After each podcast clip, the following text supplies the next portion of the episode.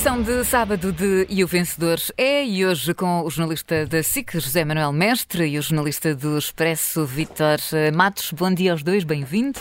Bem-vindos. E a moderação, como sempre, do Bom Diogo dia. Teixeira Pereira. Bem-vindos a mais esta edição de E o Vencedor é de uh, sábado. Temos uh, três pontos na agenda, vamos ver se conseguimos ir uh, a todos. Temos aqui muitas notas para dar. Proponho que comecemos por Lula da Silva. Vitor Matos, foi uma semana eh, conturbada por causa da, da visita do presidente do Brasil a, eh, a Portugal, mas uh, teve um final feliz ou não? Uh, enfim, quer dizer, bom dia. O final no fim se saberá, porque esta novela e esta história só terminará no dia em, em que o Sr. Lula da Silva se for embora, porque já percebemos que há coisas que vão acontecer e não sabemos em que medida é que isso vai afetar ou não, enfim, a visita.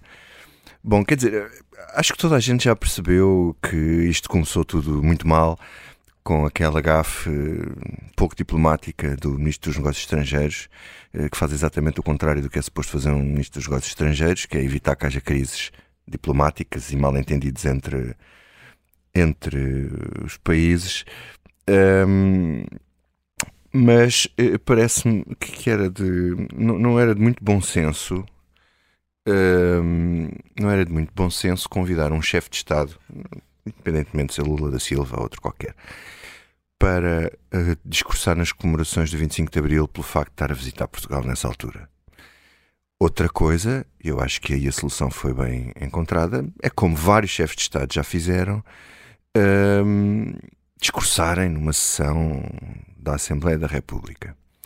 E outra coisa ainda é estar presente nas comemorações do 25 de Abril, o que, uh, que o Zé Manuel Mestre há de saber mais disto do que eu, pela experiência dele até no Parlamento, que uh, o chefe de Estado pode assistir naquela bancada uh, enfim, do lado direito onde, para o chefe de Estado e para o corpo diplomático, mas o facto de um chefe de Estado participar naquelas cerimónias Aliás, como Presidente da República, Marcelo Rebelo de Sousa disse que ele poderia vir participar, não falou em discurso na altura. Não, não. E participar nas cerimónias se houver um chefe de Estado presente naquela altura, aquilo obriga a um cerimonial até da própria entrada do chefe de Estado. Ele não chega lá e senta-se no lugar como de qualquer. Uhum. Portanto, a, a, participação, mesmo sem discursar, obriga a uma participação, ou seja, a um protocolo. Eu acho que Marcelo um quis retribuir a honra de ter discursado, discursado nos Sim. 200 anos da independência do Brasil. Que leva uh, e, e, isso também uh, leva ao outro lado, se calhar é a mesma coisa, que é sobre-se agora que eh, para o ano, eh, em 2024, nos 50 anos do 25 de Abril, estão a pensar convidar ia, exatamente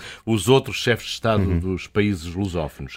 E se calhar uma coisa juntou a outra, e eu, eu acrescentaria aí uma coisa que é todos dizemos que está mais ou menos instituído na sociedade portuguesa, que as comemorações do 25 de Abril são uma coisa um bocado inerte, sempre a mesma coisa. Sim. E isto, eh, de algum modo, podia abrir aqui uma janela e uma realidade diferente e, e ultrapassando os problemas inerentes ao colonialismo.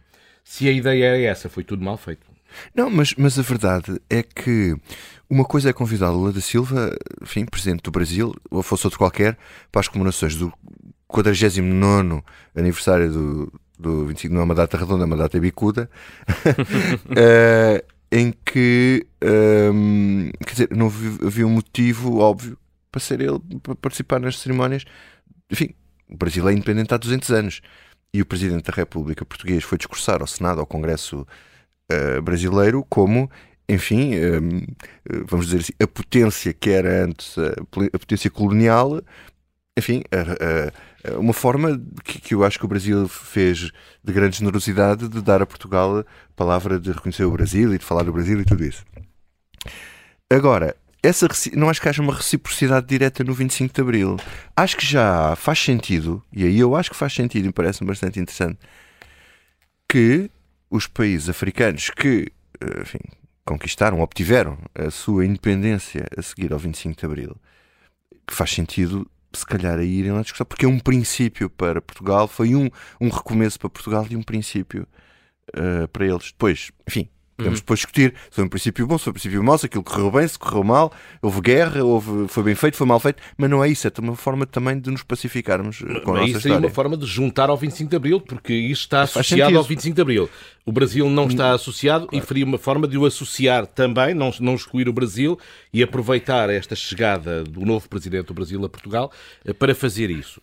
O problema, ainda esta semana ouvimos, e ainda se vamos falar disso, Marcelo Rebelo Sousa dizer que dia sim, dia não, uh, Luís Montenegro estou dia sim, dia sim, falava com o líder do maior partido da oposição. Uh, como é que Marcelo Rebelo de Sousa vai com o ministro dos Negócios Estrangeiros ao Brasil?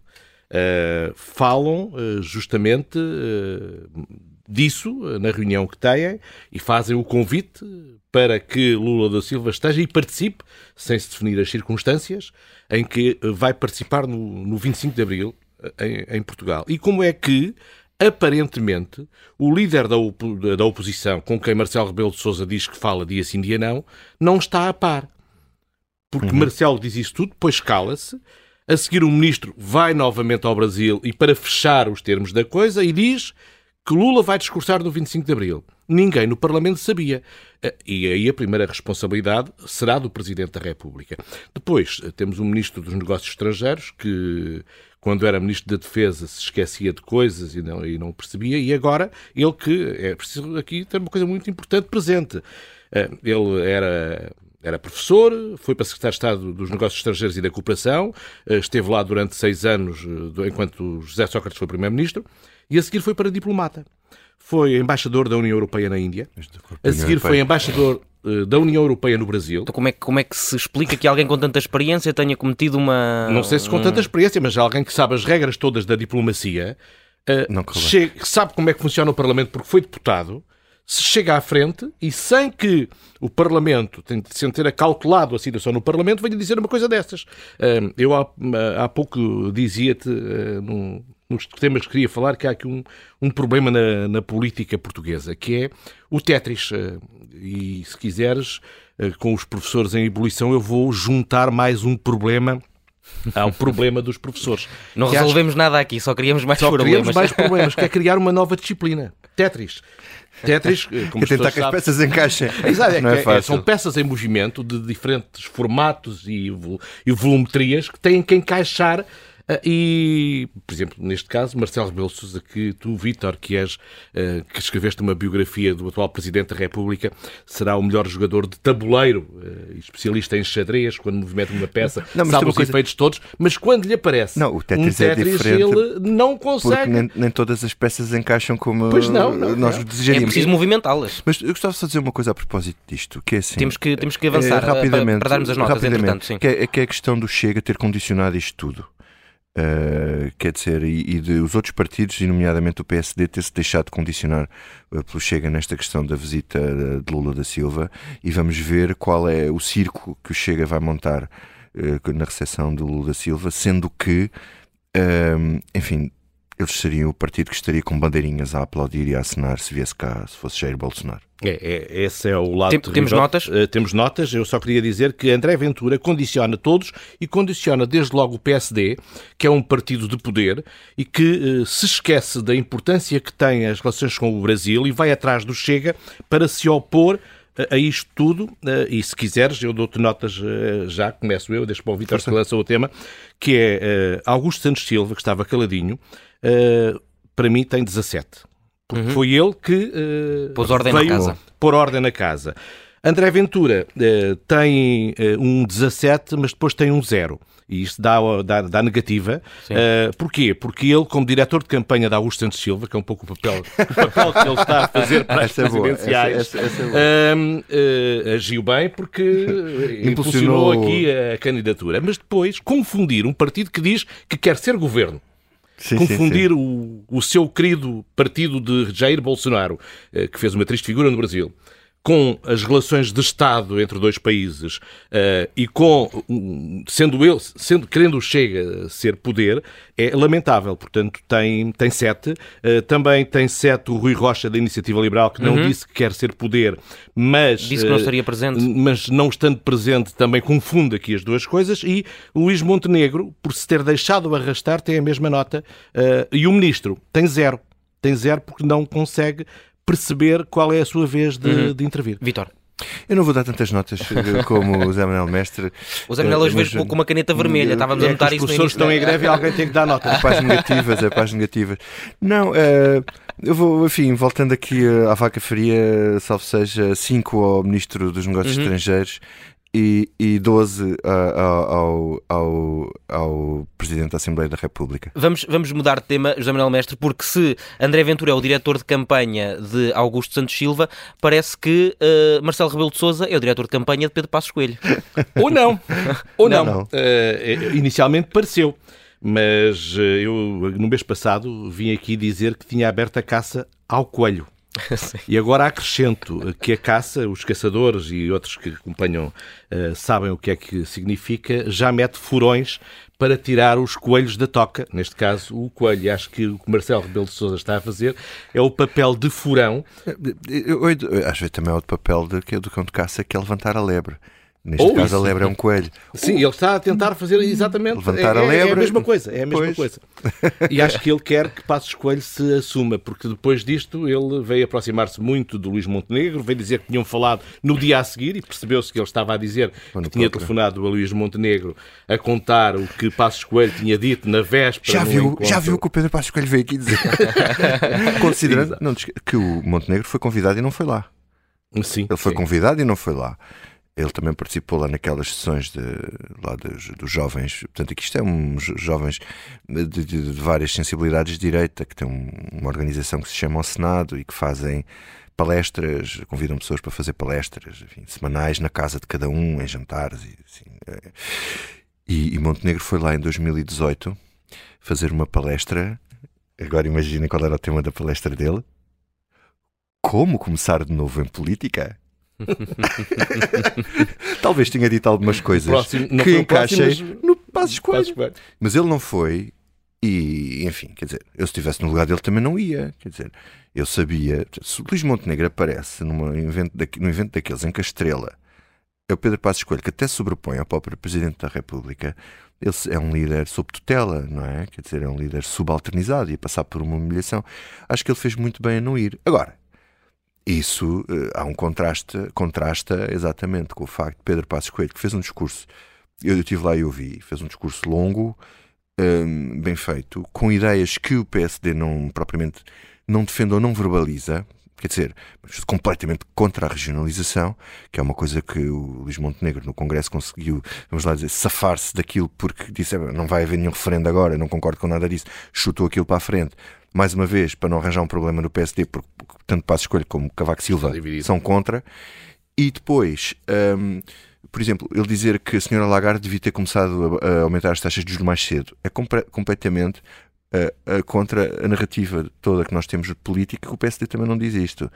Não é? Porque, portanto, quer dizer, por causa da questão da inflação, isto sobrecarrega realmente as famílias, mas ele tem uma visão, continua a ter uma visão muito, enfim, pragmática ou realista, como gostam de dizer os Mas, mas os como, é, como, é, como, é, que lhe sentiste a temperatura? Está pronto para, para avançar? Hum. É, o objetivo é esse? Porque, porque isto também tem essa, tem, tem, essa particularidade, é que é um discurso que ninguém ouviu, ou muito poucas pessoas ouviram, e que depois uh, soaram ecos uh, para, para o exterior, não, é? não há nenhum registro, não há, não há nada.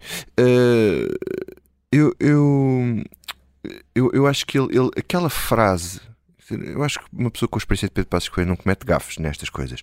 Aquela frase, o meu horizonte político e pessoal, é claramente um sinal um, para dizer. E, se ele já disse, não, não, quer dizer, não, não, não é só dali. Ele já disse que ele não morreu para a política, não é? Eh, ele tem as coisas ainda em aberto. Não esqueças que ele, ele, ele, dá aulas numa universidade. Ele ganha pouco mais que 2 mil euros. A sábado fez uma reportagem. Quer dizer, é alguém que não, não trabalha para empresas, não faz consultorias, não anda aí a ganhar que se ele quisesse ganhava uhum. dinheiro e mudava a vida dele. Mas não, isto é alguém que está ali para, para o caso de ser necessário entrar. Não quer dizer que ele tenha definido, isto é a minha interpretação, atenção. Eu agora vou voltar e vou ser candidato a isto. Nem eu tenho o objetivo nem, de ser nem candidato momento, a isto. Nem, Agora, se nós olharmos para não o tira, não tira se da... nós olharmos para o calendário político e para as circunstâncias em que o PS com o PSD em queda o PS, com o PS, desculpa, em queda, o PSD não sobe, ou até baixa nas próprias sondagens e que o PS também cai, e quem sobe é a Iniciativa Liberal e o Chega.